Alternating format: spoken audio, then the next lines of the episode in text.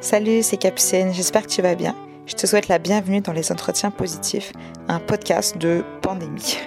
Euh, ici, on va discuter entre amis, en tête à tête. Le sujet y est choisi par mon invité, puis on va s'en parler en toute intimité. Donc, euh, il y a tout, des choses plus personnelles, des choses qui font réfléchir, mais de façon générale, des choses que il ou elle avait le goût de partager. L'idée, c'est pas tant de trouver des réponses que de se poser des questions, j'espère que ça t'inspirera. Je te souhaite une bonne écoute. Mon ami Joël, avec qui je m'entretiens aujourd'hui, est ingénieur de formation. Bien qu'il travaille depuis quelques années comme technicien de recherche dans un laboratoire de l'INRS, il construit en parallèle avec plusieurs de ses proches le projet de partir retourner s'installer dans le Bas-Saint-Laurent pour y construire un éco-village. Tous les deux, on partage l'amour des sciences, mais également la conscience des limites actuelles de notre planète au regard du développement technologique de notre civilisation. Aujourd'hui, on va vous parler de ressources énergétiques, de croissance, de décroissance, mais aussi et surtout d'espoir. On est dans la génération qui a grandi avec les, les avertissements de ah, OK, prenez soin de l'environnement avant que ce soit trop tard. Avant que ce soit trop tard, je l'ai entendu souvent. Genre, avant le point de non-retour, euh, c'est un, un concept qu'on m'a souvent apporté. Mhm. euh. Puis euh, éventuellement, la question devient, tu sais, même si tu as 9-10 ans, OK, ben, c'est quoi le point de non-retour, de quoi ça va avoir l'air, est-ce qu'on l'a atteint, on va l'atteindre quand? Je vais parler d'effondrement de civilisation, spécifiquement de la nôtre. Puis d'entrée de jeu, faire une, distinction importante. On parle d'effondrement de civilisation, tu sais, qui, qui est un fait acté, qui est déjà arrivé par le passé, puis euh, ce à quoi on n'échappera pas. Et puis on parle pas d'apocalypse ou de fin du monde ou d'événements bibliques quelconques. là. Le terme effondrement, je trouve qu'il est très visuel, puis qui vient euh, trigger, Ouais. mettons, euh, un, imagi- un imaginaire euh, Ouais. très présent. Ouais. Ça frappe l'imaginaire, puis c'est un imaginaire qui est souvent, bon, déjà mécaniquement, un effondrement de quoi De, de bâtiment, c'est- c'est- c'est c'est violent, ça a l'air. tu peux voir, bon, la première brique tombe, euh, de ton vivant, ça va être fini.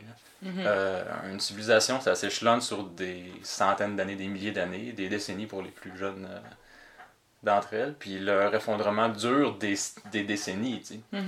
Dépendamment des, des définitions que tu, que tu prends, on peut dire qu'on a vécu l'apogée de la civilisation dans les années 70, par exemple. C'est quand même très proche de nous, hein. C'est quand même très proche de nous. Quand tu compares au nombre d'humains. Ouais. Mm. Ouais, très proche de nous, puis euh, beaucoup d'humains l'auront vécu, tu sais. Euh, Donc tu dirais que notre civilisation telle qu'on la connaît actuellement s'effriterait c'est frité. depuis les années d'avoir- 70. Oui, ben déjà, a cessé de croître euh, aussi vite. En tout cas, sa croissance a ralenti depuis les années 70. Puis, on peut dire, euh, a cessé euh, au début des années 2000. Puis, où est-ce qu'on est rendu? On est sur un plateau pas mal. D'accord. C'est un groupe de scientifiques de la dynamique des systèmes, du MIT, qui ont décidé de créer un modèle euh, qui s'appelle World. Puis ils ont refait, ont, ils ont fait World 2, World 3, puis ils ont rentré des variables dedans, bon, la démographie, la production industrielle per capita, la pollution per Tu es en capita. train de nous dire que c'est un- un- une simulation de monde? Oui, oui, littéralement. Ils ont simulé notre Ouais, monde. ils ont simulé la dynamique des. de- c'est très, très, très simplifié. Il y avait Ouais. 14 variables, je pense, puis euh, les changements climatiques n'étaient même pas dedans, pour donner une idée. Puis pour être certain que c'était cohérent, on fait rouler de 1900 à 1972, où est-ce qu'il était rendu à ce moment-là. Puis on fait, OK, bon, notre modèle mathématique fait suivre les courbes que les statistiques nous montrent, puis on, on considère que c'est cohérent. Donc ils l'ont roulé pour l'avenir. Mhm. Puis se rendent compte que la courbe de la démographie euh, plonge rapidement, chute de deux tiers, à peu près autour de 2030. Je pense qu'on pouvait s'attendre à ce que la, la population augmente de façon exponentielle. Des dynamiciens des systèmes étant plus rusés que ça se sont demandé qu'est-ce qui va réellement se passer. On a une planète finie quand même. Là. Il y a une- là, notre, euh, notre petite boîte de pétri a de- des limites. Là. Fait que la croissance exponentielle, oui, jusqu'où, puis de quelle façon ça peut se passer rendu au sommet. Bon. Ils, ont, ils ont réussi à, à trouver un équilibre encore dans la simulation, en, en essayant de gosser dans les variables. Je pense qu'il fallait réduire de 40% la production industrielle, réduire de... Mhm. C'était des changements sociaux majeurs. Mettons que c'était pas un outil qui était là pour prédire l'avenir, mais plutôt Ouais. un outil pour poser les bonnes questions, de se dire euh, si on fait une simulation simplifiée de notre monde actuellement, quelles sont les variables qui ont plus d'importance, sur lesquelles on pourrait avoir le plus de levier? Ouais, je sais pas si la curiosité résidait là, mais euh, en rétrospective, la façon dont on pourrait s'en servir aurait été ça. ça en tant que chercheur. En tant que chercheur, j'aurais Toi puis moi, ouais. on fait de la recherche, on sait que Ouais. parfois tu commences une expérience euh, pour des raisons, et en fait les conclusions que tu en tires sont pas du tout celles que tu avais prévu de tirer à la base, mais c'est important de savoir en faire quelque chose quand même. Ben oui. Puis tous ces gens-là, c'est pas des, c'était pas des théoriciens de l'effondrement. tu On peut aborder le sujet de cet angle-là. C'était, on a des, un système extrêmement complexe. Mm. On a maintenant l'informatique pour essayer de le simuler. Puis on veut comme faire notre trip de nerd puis faire ça. Mhm. Puis on a découvert, bon, par la bande, que hey, oh, oh, ça, ça pourrait planter.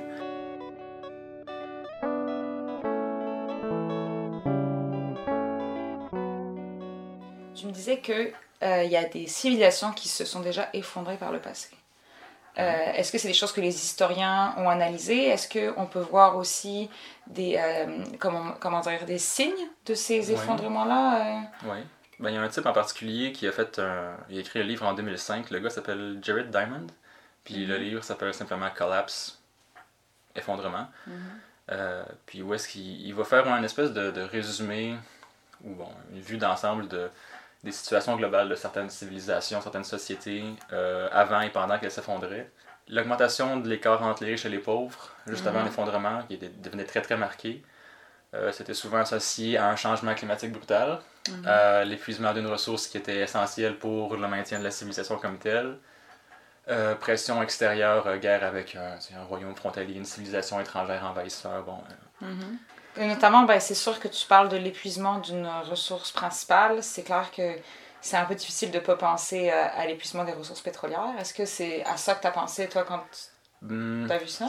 quand je me suis intéressé au truc, j'étais encore aux études euh, en ingénierie, puis j'étais très très euh, orienté vers bon, le- la technologie et la solution, puis c'est là-dessus que je m'étais focusé, puis je voyais le rapport au club de Rome fait par les gars du MIT comme une curiosité digne d'intérêt que j'ouvrirai plus tard. Puis, euh, Mhm. Je suis retourné sur le sujet en, en m'intéressant aux travaux d'un ingénieur et énergéticien qui s'appelle Jean-Marc Jancovici, puis qui, lui, spécifiquement, s'était attardé au lien entre l'énergie, l'économie, puis la stabilité d'une société, en quelque sorte. Mhm. Puis où est-ce qu'il disait très très clairement, chiffre à l'appui, d'une manière didactique que je trouve formidable.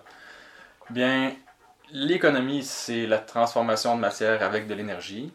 Tu donnes la valeur ajoutée à de la matière en la transformant. L'énergie doit venir de quelque part, puis il se trouve que le pétrole est une source d'une densité énergétique formidable. Puis depuis qu'on a tapé dedans, notre civilisation a fait...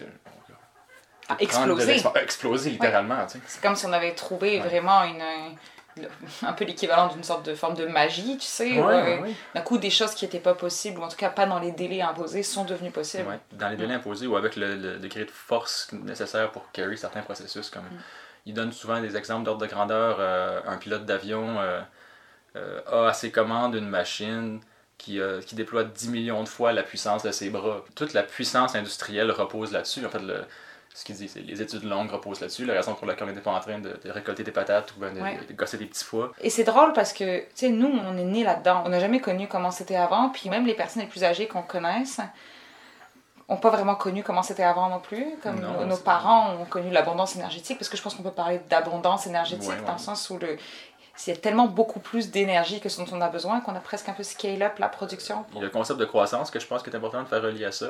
Notre société repose sur la croissance structurelle. On devrait avoir une croissance économique, donc énergétique. On en parle tout le temps, la croissance économique, la croissance est un peu moins croissante, etc. C'est un- Ouais. Puis c'est rendu possible parce que tu extrais toujours plus de ressources fossiles du sol. Éventuellement, il y a une limite physique à ça. Puis c'est pas parce que nos modèles économiques sont mauvais, pas parce que nos leaders sont incompétents, c'est parce que la ressource ne sera plus là. sais. Ça, En 1973, justement, la crise pétrolière, euh, ben, c'était ça. C'était les puits aux États-Unis ont atteint leur plateau, puis ils ont commencé à descendre. Par après, les États-Unis ont décidé d'aller se battre pour aller chercher de leurs ressources énergétiques. Tu veux être le premier à mettre la main sur les ressources pour continuer à l'utiliser. au moins continue sur ta lancée, continue ta Mm. croissance. euh, puis quand on te promet toujours plus, euh, puis que tout le monde en a toujours plus de toute façon chaque année, euh, ouais, c'est, c'est la gamme J. Tu peux te permettre d'être incompétent, c'est pas grave, tu sais que tu vas avoir une tasse et demie de pétrole demain si tu en avais une aujourd'hui, puis tu t'es trompé avec la première, bah, tu feras mieux avec la deuxième et demie. Ouais, tu perds la, la conscience de la rareté, Ouais. c'est clair.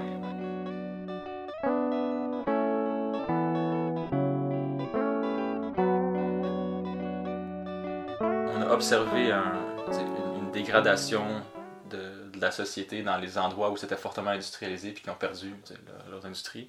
Détroit, mettons, c'est un exemple que je lance parmi tant d'autres, mais c'est l'exemple avec un grand E. Là. Je pensais à ça parce que on faisait la comparaison de l'épuisement des ressources à celle d'un jeu vidéo de gestion de ressources, tu sais. Ouais. En fait, on faisait la comparaison à au jeu Age of Empires, Ouais, auquel probablement beaucoup d'entre nous a joué quand ils étaient plus jeunes.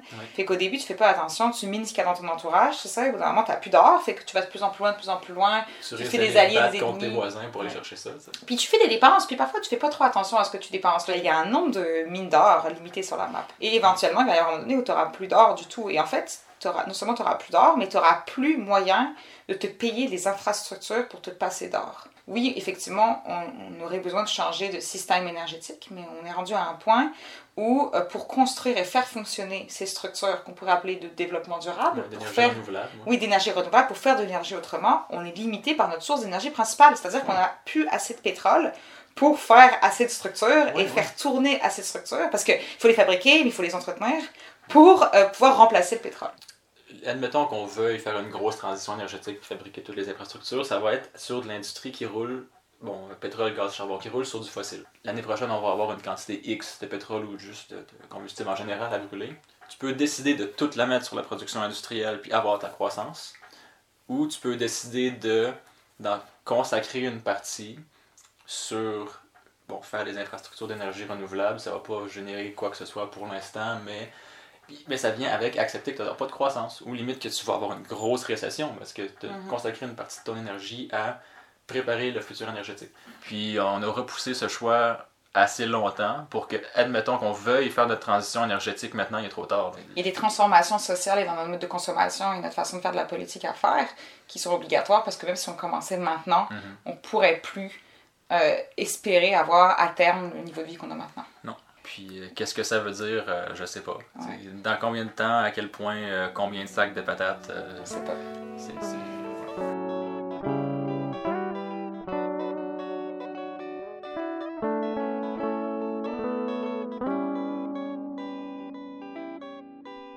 Raconte-moi un petit peu.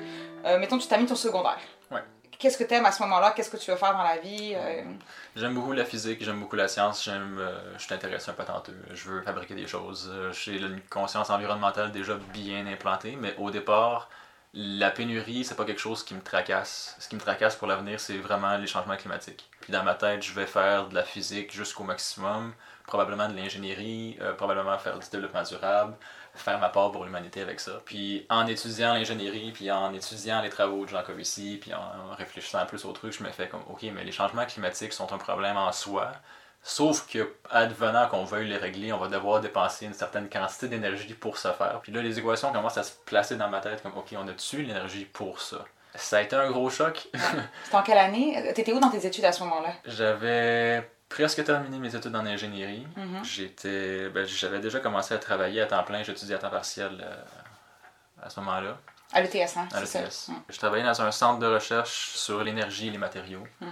Puis je me rendais compte que mes nouveaux designs de cellules solaires plus efficaces utilisaient quand même des matériaux fortement raffinés qu'on importait de Chine à ce moment-là. Euh, puis même si c'était pas c'était un prototype, c'était imparfait, puis je savais que ça pourrait être mieux. Mhm. Le fait de travailler dessus, de le faire, m'a fait réaliser que c'est beaucoup d'efforts pour un truc qui me donne 3 volts pendant 10 secondes. En tout cas, Puis là, t'as commencé- T'as-tu commencé à paniquer à ce moment-là? Oh, ouais, quand même. Ouais.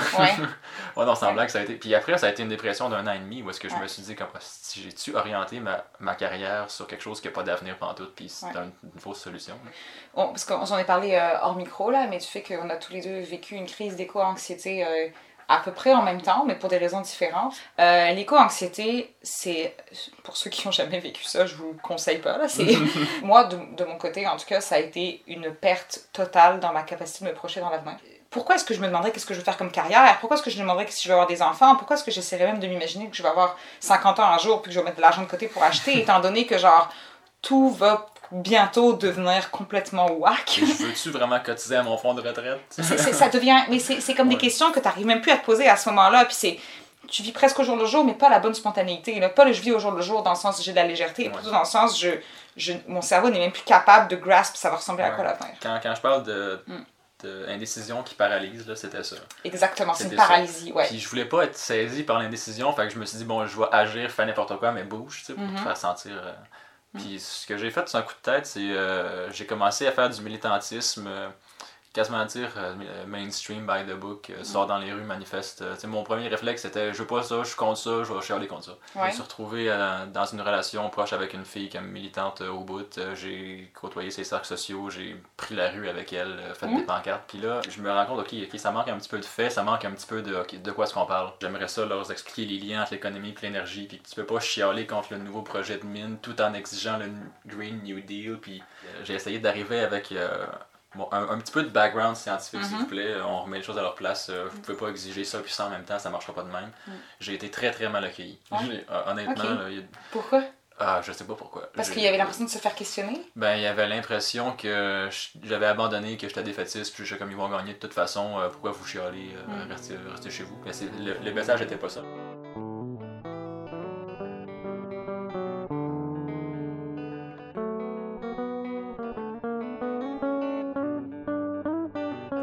Parle d'effondrement ou euh, de déclin ou euh, de décroissance que nécessairement ça veut dire que ce qui va être après est négatif, tu sais? Ben, Comme- non, c'est ça. Puis moi, j'ai vraiment envie de, d'utiliser le terme reconstruction, c'est-à-dire que euh, on va devoir changer ben des affaires, puis Ouais. il faut, faut penser à ça va être quoi l'après, mais il faut pas y penser en juste en voyant un, un trou sans fond ou un mur arriver ou quelque chose, mais plutôt se poser les bonnes questions pour mettre en place déjà les stratégies pour reconstruire de la bonne manière, On, on est fait pour se défendre contre un, un danger immédiat et direct, hein, contre... euh, Ouais, puis on a de la misère à comme genre garder espoir tout en acceptant qu'il y a des choses qu'on peut plus contrôler. C'est comme si, pour garder espoir, naturellement, comme la, la première approche, c'est de se dire, OK, si on change tout de suite, on va encore pouvoir faire quelque chose, alors que peut-être qu'il y a un espoir à construire sur le...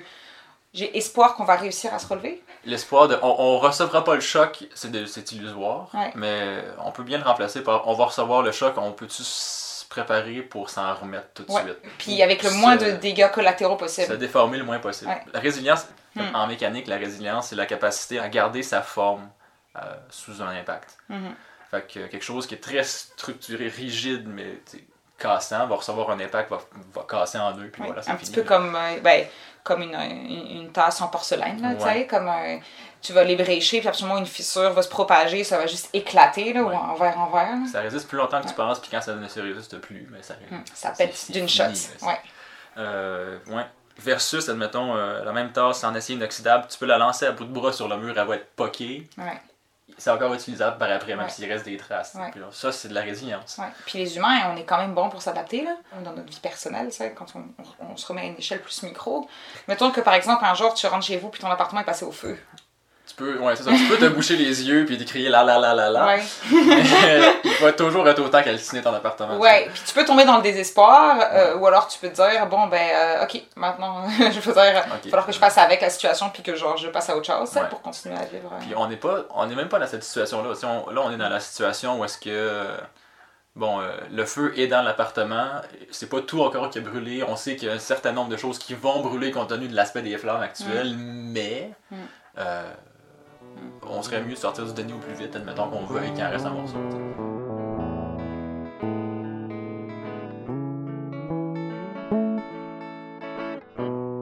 C'est quoi, toi, un petit peu, euh, ce que tu mets en place dans ta vie, puis ce que tu dis aux gens, justement, euh, pour commencer à préparer l'après, mais quand je dis préparer l'après, ça sonne très doomsday, c'est pas dans ce sens-là, là, comme genre se... non seulement se relever soi-même, mais aussi aider les autres et les générations Ouais. futures à se relever par la suite. Ouais. Ben, je pense qu'il y a un aspect de retrouver euh, une cohésion sociale là-dedans qui va être essentiel. Absolument. Survivre tout seul, c'est pas une méthode que je considère viable. Euh, Le survivalisme tel qu'on le conçoit en ce moment, euh, Mm. bunker, les, les guns, les guns de conserve, je pense que ça marchera pas non plus. Ça marche dans les dystopies, là. Ça Ouais. marche dans les films. Ouais. Euh, C'est vrai qu'au final, dans notre société, on- moi je trouve qu'on est très seul. Ouais. Paradoxalement, là, genre on se. Puis en plus, dans la situation actuelle, encore plus, c'est encore plus difficile. ouais. Mais Et ça, malgré l'immense densité de population à certains endroits. Ouais. ce qui est paradoxal. il y, a- il y a quand même eu des études qui ont été faites euh, dans les dernières années pour, pour parler de cet isolement-là, que les gens ont de moins en moins d'amis, qui sont de plus en plus déconnectés, que les familles sont de plus en plus nucléaires. En plus, on a de moins en moins d'enfants, ce qui fait qu'on se resserre sur des tout petits noyaux, tu sais. Pour ton futur, puis pour le futur euh, des gens que t'aimes, puis que tu voudrais, mettons, faire par- voir faire partie de cette communauté-là, tricoter serré, qu'est-ce que tu envisages? À cette échelle-là, pas dépendre d'un- d'une très très grosse structure qui commence à s'effriter, qui n'est pas particulièrement fiable. Fait que pour moi, ça passe un petit peu par un retour à la terre. Mhm. Puis ça passe surtout par un retour à la terre avec une collectivité qui pense plus ou moins la même chose, Mhm. euh, avec des talents multiples, euh, multigénérationnels de préférence. Ouais. Il faut, faut savoir que la raison pour laquelle, en tout cas une des raisons euh, majeures pour lesquelles on est aussi seul dans des densités de population aussi grandes, c'est qu'énergétiquement, on n'a plus se le permettre. Ouais. Euh, la puissance industrielle derrière nous a fait en sorte que tu pouvais avoir ta petite maison, ton char, ton toaster, Oui. ta carrière. C'est vrai, on n'a plus besoin de partager les frigidaires, partager les fours. euh, Tu peux faire ta propre vie sans avoir à collaborer avec d'autres êtres humains. Limite, ça se fait sans parler à personne, sans regarder personne dans les yeux, sans... Faire une job dont tout le monde se crisse, puis avoir de l'argent pour ça, puis tout acheter sur Internet. Parce que la puissance industrielle te le permet. Ouais, c'est vrai. L'individualisme est un enfant de la, de énergétique, ça j'en suis persuadé. Puis quand on parle d'individualisme, on parle vraiment du mauvais aspect de l'individualisme, dans le sens où c'est important quand même de prendre soin de soi. Là, culte mais- l'individualisme, que je peux tout accomplir par moi-même, self-made man, euh, American Dream. Exactement, ouais, Ouais. c'est ça, que je suis capable tout seul puis j'ai pas besoin des autres, alors que alors, la majeure partie des civilisations humaines, des pré-civilisations qui ont survécu, c'est parce qu'elles ont collaboré, elles ont fait les choses ensemble, puis elles ont aidé les plus faibles, puis elles ont réussi à exploiter à chaque fois les talents de chacun pour qu'ils puissent comme briller au sein d'une société plurielle, tu sais. La civilisation humaine, dans les, disons, 20 000 premières années, tu sais, Mm. Presque, presque 20 000 premières années, ça a été des petits clans, des petits villages, des groupes de nomades de Mm. 20, 50, 100, 150, 200 personnes maximum. Puis c'est comme ça qu'on a survécu pendant, pendant tout ce temps-là. Mais je comprends aussi qu'on n'ait pas nécessairement le goût, de, déjà, un, de revenir en arrière, et de deux, de perdre le lien que la civilisation nous a permis de construire. C'est-à-dire qu'il Mm. y a quand même une, une- quelque chose de magique à avoir créé du lien à travers la planète avec des gens qui sont tellement différents de nous, partager les cultures et développer la tolérance. Quand tu restes qu'avec des gens qui pensent comme toi et que tu es dans ta propre chambre d'écho, et ben là, tu, tu, tu, tu deviens, euh, tu deviens un peu arriéré. Là, comme tu perds, euh, tu, perds cette connexion justement Ouais. avec, euh, avec Ouais. la diversité. Et puis quand tu te retrouves avec un cas qui est différent, tu pas capable de le prendre. Est-ce qu'en ce moment, on a vraiment un degré de connexion qui nous satisfait? On peut, on peut accueillir quelqu'un qui vient de l'autre bout du monde, puis essayer de tisser des liens avec, de, de- de faire des parallèles, ok, comprendre sa culture, puis en même temps, ton voisin, tu t'en calisses. Là. Ouais. Est-ce qu'on a vraiment gagné euh, au change? Je sais pas. C'est un peu caricatural. euh, Ouais, c'est un ouais. extrême, mais je vais illustrer le point. Il y a aussi tellement de gens, même ne serait-ce qu'au Québec, qui font ça super bien, puis qui ont des projets vraiment beaux et novateurs sur comment vivre autrement, mais tout en restant tu sais, reconnecté à la terre, mais tout en restant en communauté ouverte. Et ce que je, je me rends compte dans ces, ces éco-communautés-là, c'est vraiment. euh, ben, tu rentres, tu viens voir. là. Mm. Le- tout le concept était là-dessus. Puis le, le repli sur soi, j'en ai pas vu beaucoup. On n'est pas obligé de tout brush off puis se dire, OK, on, on fait table rase puis on repart à zéro de commencer à l'âge de pierre. Pas du tout, là. Je pense qu'il y a des On- développements qui se sont faits pendant la période d'abondance énergétique. regarder, ouais. Des développements sociaux, des développements philosophiques. euh, Il y a un paquet de concepts qu'on a pu explorer parce qu'on a eu le bénéfice de le C'est faire, qu'on serait vraiment bête de jeter. Là. En fait, on continue d'avancer.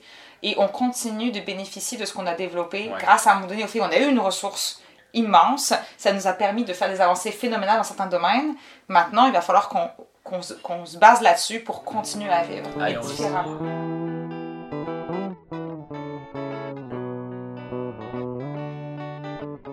Moi, ça fait longtemps que je suis végétarienne, par exemple. Euh, maintenant, c'est vrai que je me déplace beaucoup à vélo. Je, je suis très anti-consommation.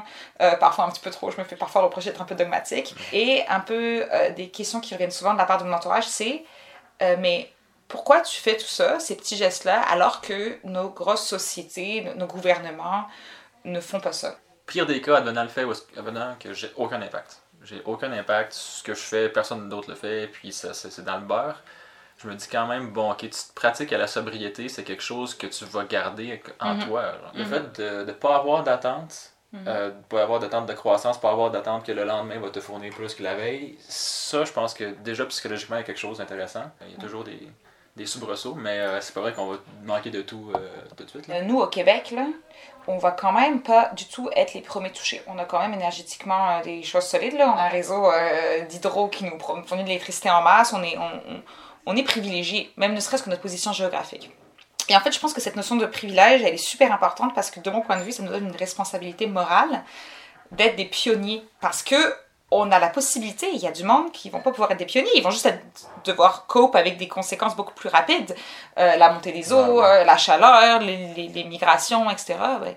Et- récolte. Au lieu d'être dans cette attitude de se dire, ah ben là, je vais encore pouvoir vivre 10 ans dans le déni, de se dire, je vais utiliser ce privilège pour mettre en place des stratégies maintenant. Un paquet d'avenues à prendre là, par rapport à ça. Au départ, je me disais, ça va être par la technologie, je vais développer des technologies pour aider l'humanité à bon, passer à travers. Puis éventuellement, euh, en, en regardant euh, les ordres de grandeur un petit peu à, à vue de nez comme ça, je me suis dit, ok, bon, peut-être ça va être un peu trop serré, je préfère me consacrer à mon, euh, à mon, mon cercle immédiat, travailler sur sais, un, un point d'ancrage de résilience, espérer d'in- d'inspirer des gens. Regardez, c'est possible, faites donc comme nous autres, il y a de quoi Ouais. faire avec ça. Euh, Ouais. Puis je me considère un petit peu comme un, un patenteux, limite un bâtisseur. C'est là-dedans que je trouve que je suis fort, puis je veux miser sur mes forces. C'est une espèce de leader par l'exemple. Mm. Voilà comment je décide de vivre, regardez, c'est possible, faites ce que vous voulez, mais je vous recommande de. Moi, je me rends compte maintenant en 2020, j'ai tellement d'amis qui sont devenus végétariens puis qui sont super heureux de même, puis ben, qui m'ont dit merci Capucine juste de nous avoir montré que c'était possible, tu sais.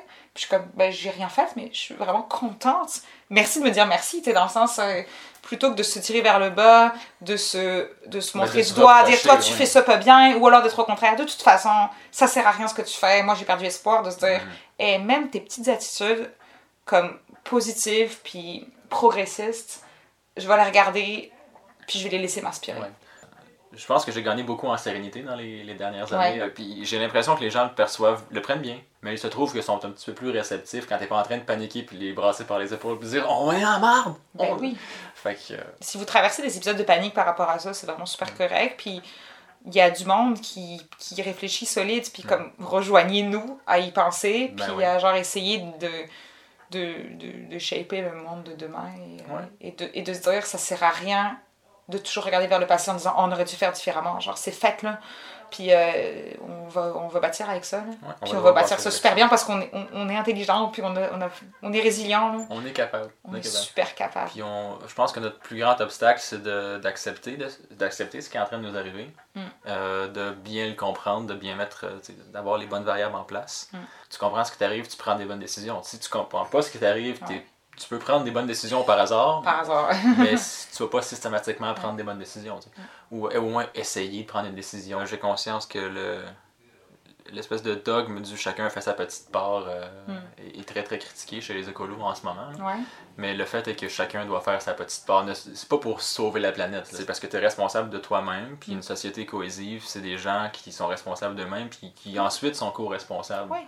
Puis ça te fait te sentir mieux, de faire des petits gestes. Ben oui. J'ai plus de bonheur à pas manger de viande euh, sur le long terme plutôt que comme genre de manger une saucisse. Là. Enfin, je veux dire, Ouais, euh, c'est du plaisir instantané, mais ça me procure pas du plaisir sur le long terme de faire ça. Là. Le sentiment de, de cohésion mentale, euh, je pense, a de l'importance. Puis je me suis rendu compte que prendre des décisions qui vont dans le sens inverse me fait sentir comme de la merde. Il y a, il y a beaucoup d'évolutions qui devraient avoir lieu. Ce ne sera pas nécessairement technologique, ça se pourrait que ce soit des révolutions au niveau euh, spirituel Ouais. dans l'humanité. Prendre soin de soi, c'est c'est s'écouter, puis écouter ses besoins, puis prendre des bonnes décisions pour que dans le futur, on soit en cohérence avec nous-mêmes. Après notre enregistrement, Joël m'a écrit pour s'excuser d'avoir utilisé l'expression les gars du MIT qui omettait la contribution des scientifiques femmes de l'équipe de recherche, notamment celle de la scientifique Donella Meadows. Joël, merci pour ta participation. C'était une discussion vraiment super intéressante. Si jamais vous êtes intéressé par euh, les travaux de recherche qu'on mentionne au cours de cet épisode, n'hésitez pas à nous contacter. On pourra vous envoyer les liens vers euh, les références appropriées. Je vous conseille également le film Demain de Mélanie Laurent qui est sorti en 2016. Sinon, bah, j'espère que l'épisode vous a plu. Euh, n'hésitez pas à le partager si jamais c'est le cas. On se retrouve comme d'habitude dans deux semaines pour un nouvel épisode. D'ici là, prenez soin de vous, prenez soin de vos proches. À très vite.